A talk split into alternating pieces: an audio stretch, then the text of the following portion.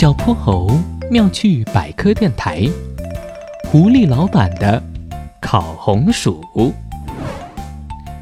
走过路过不要错过，本店推出人气小吃锡纸烤红薯，香甜可口，欢迎进店品尝。人来人往的大街上，狐狸老板卖力的吆喝。不过，虽然他的吆喝声是整条街上最响亮的，可店里却冷冷清清。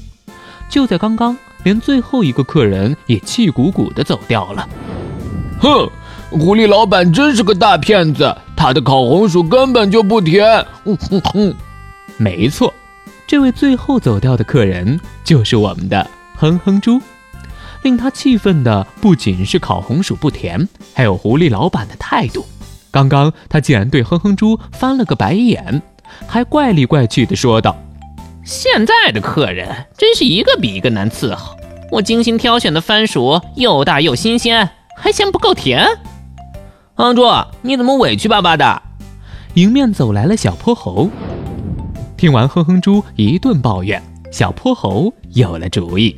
别气，我带你去个地方。他拉起哼哼猪，飞快地在大街小巷里穿来穿去，最终在一个卖烤红薯的摊子面前停下了。哇，太香了！哼哼猪两眼放光。老板，来两份烤红薯。好嘞，您拿好。黄牛伯伯把两个热气腾腾的红薯举到他们面前，小心烫手哦。哼哼猪撕开已经被烘干的红薯表皮，舔了一口焦红的蜜浆，咬下一口金黄的红薯肉。满嘴的香甜让他瞬间感到幸福感爆棚，好吃，太好吃了！黄牛伯伯，为什么你烤的红薯这么甜？这个嘛，当然，首先是因为我烤红薯的手艺好，其次挑选红薯也很重要，不能选刚从地里挖出来的新鲜红薯，要选已经放了一段时间的，表皮已经有些干干的红薯。这个时候，它里面的水分相对减少，糖的浓度就增加了，而且红薯里的淀粉也会因为水解反应变成糖，所以就更甜了。哦，原来是这样，谢谢你。小泼猴和哼哼猪向黄牛伯伯道了别。怪不得狐狸老板的红薯不够甜呢，原来是太新鲜了。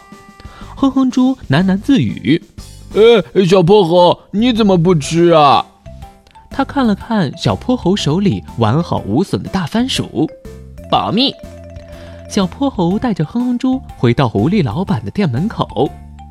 又是你，我把钱退给你行了吧？狐狸老板一看见哼哼猪，就开始翻起白眼。不好意思，是我要来。小泼猴向前走了一步。听说您觉得自己的烤番薯香甜无比。都听不得别人说一句不好，所以我想请您尝尝这个，看看跟您的比起来哪个更甜。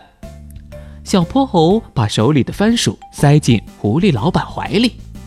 哦，对了，我觉得您可以听一听顾客的真实意见，甚至应该去请教街角的黄牛伯伯，他的烤红薯可比你的好吃多了。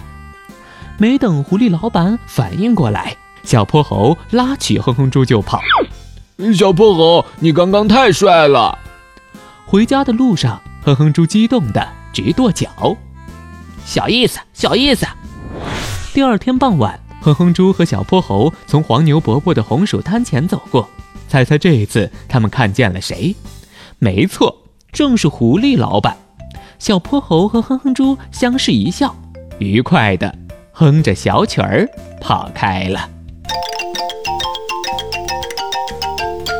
小泼猴妙趣百科，一天一个小知识。小朋友们，欢迎大家把心中的大问题、小问题在评论区告诉小泼猴。如果你的问题被选中，小泼猴不但会用一个故事告诉给你答案，还会有一件小礼物送给你哟。